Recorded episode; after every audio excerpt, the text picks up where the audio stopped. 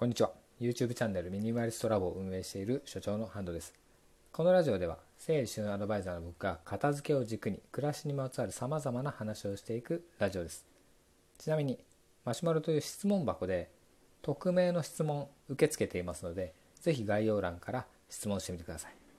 さてまだ2回目ということで自己紹介の続きをしていきたいと思います。前回ですね生まれてから大学に入ってインテリアショップで勤めたというお話をしました。途中で終わっちゃったんですけど今回インテリアショップに何で勤めたかそこからお話ししていきたいと思います。僕は、まあ、名古屋芸術大学っていう芸術系の大学そこでプロダクトデザイン家具のデザインとかを勉強して工房で木を切ったりして椅子を作ったりしていました。はい卒業制作でもクッションのついた椅子を作って発表しました。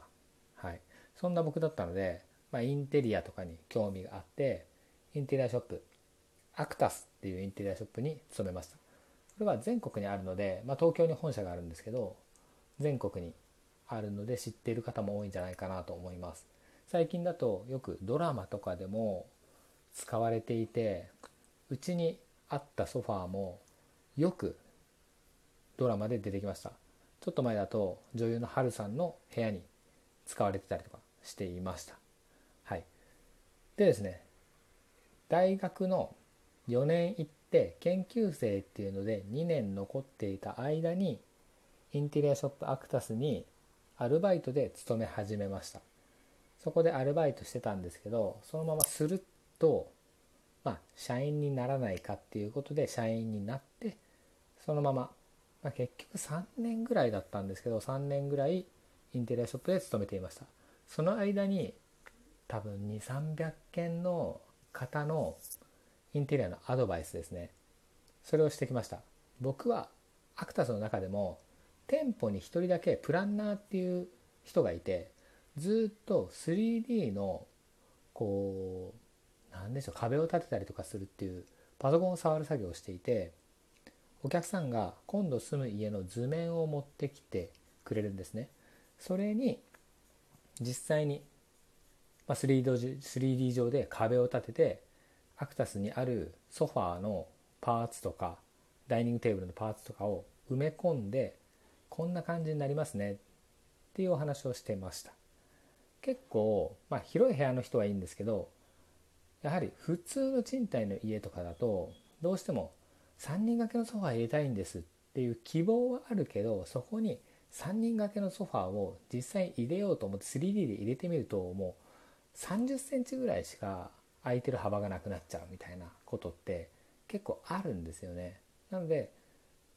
最初にソファー3人掛けとかって言って大きいやつ選んじゃうとめちゃくちゃ部屋が狭く感じちゃうのでそれは良くないですよっていうことを分かってもらうためにも 3D でやった方がやっぱり分かりやすかったんですよね。あとは色味を揃えたりとかダイニングチェアの素材を見たりとかそういうことをできるためにやってました。照明の雰囲気とかもこう吊るしてっていうこともできました。はい。そんなことをやりながらでもですねこのインテリアショップま楽しかったんですけどなぜ3年で辞めたかっていうのはこのままショップ店員をやっていてもいいのかこのまま年取っていいのかっていうふうに考えた時にいやこのままインテリアショップで勤めてちゃダメだなっていうふうに思って次にデザイン事務所に入りました。でもともと前回の回でも話したんですけどグラフィックデザインっていうものを学んでなくてプロダクトデザインを学んでたのでこのデザイン事務所入ったところが、まあ、リクルート系の大学のウェブとかあとゼクシーとかですね分かりやすいやつだと。ゼクシーのページを担当してどういうふうに作りますかっていうことをやるっていう会社だったんですね。まあ、ディレクション会社っていう会社だったので僕はグラフィックデザインっていうのはできなかったんですけどそのロゴ作ったりページのデザインしたりっていうのはできなかったんですけどその間に入ってクライアントとデザイナーさんの間に入ってそのページを構成するっていう作業をしていましたそこでは1年間しか働かなかったんですねなぜかっていうと結構もう夜遅くまでやらないといけなかったんですよ。うん、まあ仕事自体は悪くなかったし楽しかった部分もあったんですけど結構ああいうのって考えれば考えるだけ時間ってどんどん過ぎちゃうっていうか考えてるだけで時間過ぎちゃうし、まあ、成果報酬型というかやったここまでやればいいアイデア出せばそこで仕事終わるんですけどなかなかやっぱ経験もなかったので終わらせることができなくてどんどん時間が遅くなってっていうことが繰り返されて結構終電で帰るみたいなことが多かったのでで給料もそんなに高いわけでもないしっていうことでこのままここにいてもダメだなと思って辞めました。で次に印刷出版会社でも、まあ、同じようなディレクションっていうポジションについてクライアントさんとそしてデザイナーさんの間に入ってページを構成するとかホームページを作るっていう作業をしていました。もそこは割とまあ6時になったら6時できっかり帰れるっていう会社だったのでまあそこに勤めていました。そこで4年間勤めたんですけどその4年間の間の最後1年ぐらいの間にグラノーラを作り始めてそこで1年ぐらいやった時にあもしかしたらこれグラノーラだけ作って自分で独立してやれるかもと思っグラノーラを作るっていうことで独立しました。ハンドっていう名前で独立してグラノーラを作り始めました。それがもう7年ぐらい前。いや5年ぐらいですね。独立してから完全独立してから5年ぐらいなので会社にいる間2年ぐらい副業でやってたんですかね。はい。それでやってました。でグラノーラまあ前回も話したんですけどグラノーラって当時手作りで作ってる人ほとんどいなかったので珍しいなと思ってやり始めたら結構需要があっていろんなところでこう出店したりとかいろんなところに卸させてもらったりとかして割とまあ順調に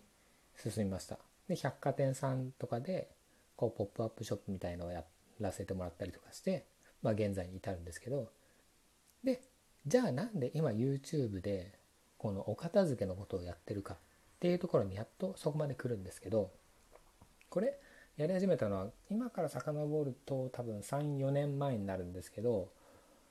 もうグラノーラを作り始めて4年ぐらい経った時にこのまたですねこのままグラノーラを作り続けていていいのか。それなんでかっていうとグラノーラを作ってじゃあ販売している。食べ物を作って販売してるんですけどその食べ物を食べてくれて美味しいって言ってくれるのは嬉しいんですけどじゃあなんかもっとその人の人生を変えるような仕事ってできないのかなと思った時に、うん、何かないかな。で自分がま今まで勉強してきたこととうん、人が喜ぶことを掛け合わせた何かはないかなって思った時になんかまあインテリアショップ時代のことが思い浮かんだんですよね。この話は、多分 YouTube でも話をしたことがあると思うんですけどインテリアショップで高い家具も結構売ってたんですね。北欧の家具イタリアの家具とかっていうのをすごい高いの売ってたんですけどじゃあそれを使っている人の家が本当に綺麗なのか高い家具を置いてるけどそこに荷物が乗ってて汚くなってはいないかっていうふうに思ったんですね。それで悩んでる人片付けられなくて悩んでる人いるんじゃないかなと思ってだったら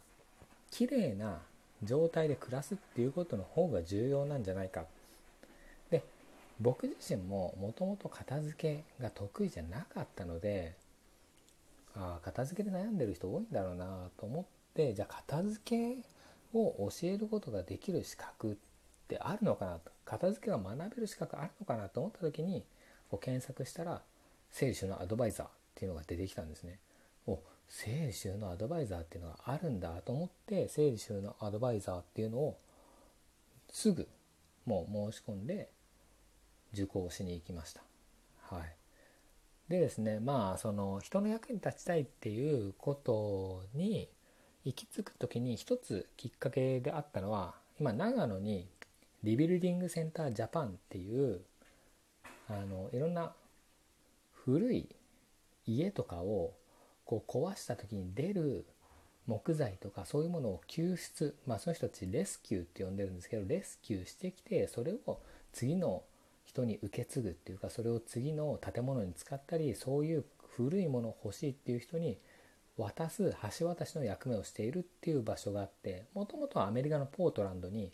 リビリングセンターっていうのがあってそれの、まあ、ジャパンっていう名前で長野県に今あるんですけどそこの代表している東野さんっていう方と話をして年はすごい近いんですけど話をした時に彼がじゃあデザインを学んできた。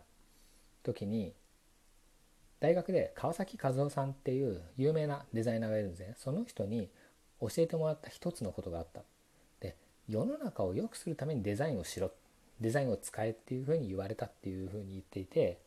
あそれってすごいいいことだなと思って僕もじゃ世の中を良くするために何かできないかなっ